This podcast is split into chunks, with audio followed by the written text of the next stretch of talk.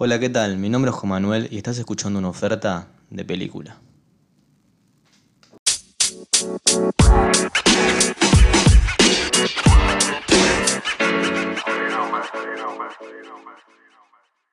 Muy buenos días, tardes, noches, bienvenidos a un nuevo episodio, a una nueva entrega. Este va a ser cortito, vamos a hacer una review. O sea, va a venir un episodio más largo después de este, en el que vamos a estar hablando un poco de las maldiciones alrededor de algunas películas y de eventos desafortunados que sucedieron. No necesariamente tiene que ver con películas de terror, pero sí hay, hay varias incluidas. Vamos a adentrarnos en esos detalles escabrosos que nos encantan, pero antes quería hacer este pequeño episodio crítica en el cual vamos a hablar de un Holy o Ruega por nosotros.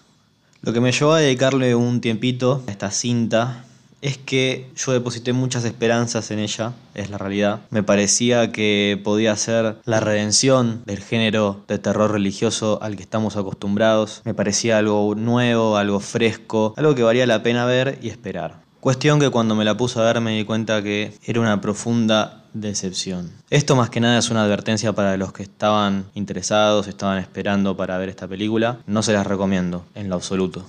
Sin ir más lejos, algunos datos eh, obligatorios antes de comenzar con la review en sí de Un Holy o Rueda por Nosotros, como se nombró en América Latina. Es una película de terror sobrenatural o religioso estadounidense de 2021, escrita, producida y dirigida por Evan Spiliotopoulos. Es su debut como director. Está basada en una novela que se llama Shrine de 1983 de James Herbert. Voy a pecar de cholulo y voy a decir que me llamó mucho la atención la película porque me gusta mucho el actor principal que es Jeffrey Dean Morgan, o más conocido como Negan de The Walking Dead, Katie Hasselton, William Sadler, Diego Morgado, Cricket Brown y Cary Elves. Vale aclarar que el director tiene más recorrido como guionista, como productor y como colaborador que como director. Y espero que pueda darle una vuelta de tuerca a todo esto porque el argumento para mí es bueno, está muy mal ejecutada la película. Lo que hace diferente a esta obra es que no es la típica secuencia o situación en la cual hay una persona poseída, hay un cura, están los roles bien eh, diferenciados, el exorcista leyendo algún pasaje de la Biblia, la persona sufriendo y hablando con diferentes voces que a veces hasta dan un poco de cringe, vamos a,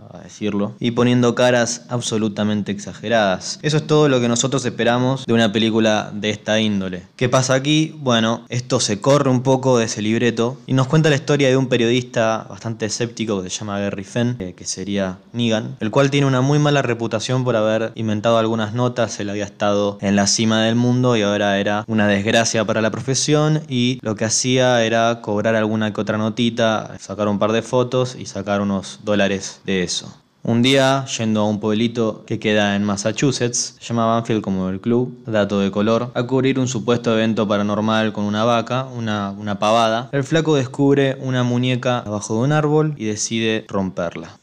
Esa muñeca era un artefacto de 1845 muy muy antiguo y que tenía bastante historia, ya que eran unos juguetes por así decirlo que traían fortuna y se utilizaban mucho en esa época. Entonces Negan decide hacer una nota sobre eso, rompe la muñeca y cuando se está yendo va a entrar la verdadera protagonista de todo esto que es Alice, una chica sordomuda, la cual se cruza en el medio de la noche enfrente de su auto haciendo que este choque contra un árbol. Cuando Negan logra salir del auto, decide perseguir a esta chica y la encuentra hablando con un árbol. Ahora, si es sordomuda, ¿por qué estaba hablando, o susurrando mejor dicho, se va a saber transcurrida la película. A partir de eso, Alice empieza a hacer milagros y se transforma en una suerte de Mesías. Y hasta ahí voy a dejar la explicación para no spoilearles nada. Es muy importante que presten atención al comienzo porque hay una breve escena donde muestra una ejecución en el mismo árbol en el cual Negan encuentra a esta chica hablando. Mismo árbol donde encuentra la muñeca. Todo eso va a desencadenar la trama. Así que si quieren verla, pueden hacerlo. A mí me pareció absurdamente mala y muy extraño porque el argumento podría haber sido explotado de una manera muy, pero muy original y no sucedió.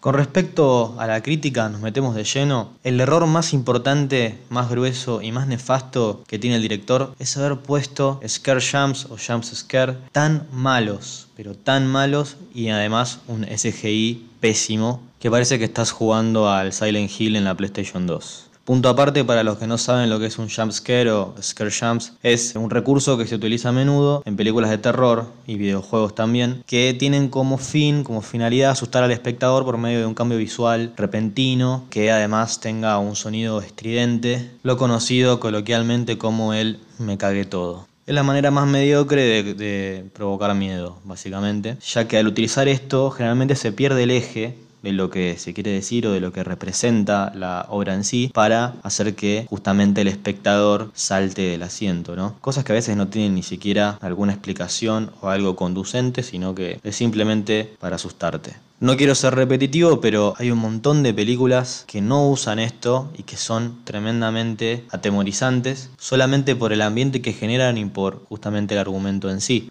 Punto 2 y no menos importante, sobran las escenas y frases cliché. Hay un montón de situaciones que ya las vimos en infinidad de películas y no entiendo cómo esto sigue siendo usado. Es específicamente lo que espanta a la gente y te hace decir qué mala película. Tercera cuestión y lo que me ayudó a confirmar mi opinión negativa fue el papel de Cary Elves haciendo el más típico, común y recontra remil explotado, malo, que te sugiere que es malo constantemente a través de sus gestos y de cada acción que hace. ¿Para qué me estás diciendo o dando a entender que sos malo todo el tiempo si una de las cosas más lindas es descubrir el trasfondo de los personajes por uno mismo. Esa sensación que consiste en dar por sentado que un personaje es de una manera para luego engañar al espectador y que se lleve una sorpresa, haciendo que esa interpretación tome un rumbo diferente. Eso es algo que suma puntos. No ver un tipo que todo el tiempo está poniendo cara de te voy a cagar o escondo algo, qué sé yo, y efectivamente termina siendo lo que pensabas. Por ende, en base a estas tres cosas que dije, no recomiendo la película, es mala. Si tengo que salvar algo, es la actuación de alguno de los actores que, a ver, no, no son malas en realidad, como la de Jeffrey Morgan, como la chica que hace de Alice, pero bueno, hay muchísimas cosas mejores para ver. Si quieren darle una oportunidad de descubrirlo por ustedes mismos, adelante. Yo no la recomiendo y además, debo decirlo otra vez, le puse mucha expectativa, cosa que fue bastante ingenuo de mi parte y terminó siendo una sorpresa negativa.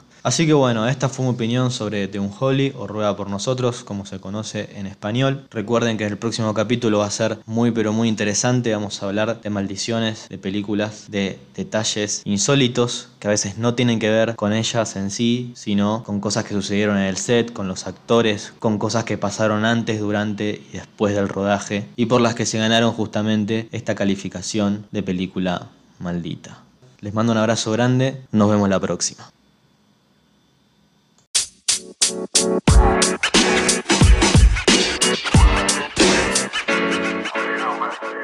You know, man.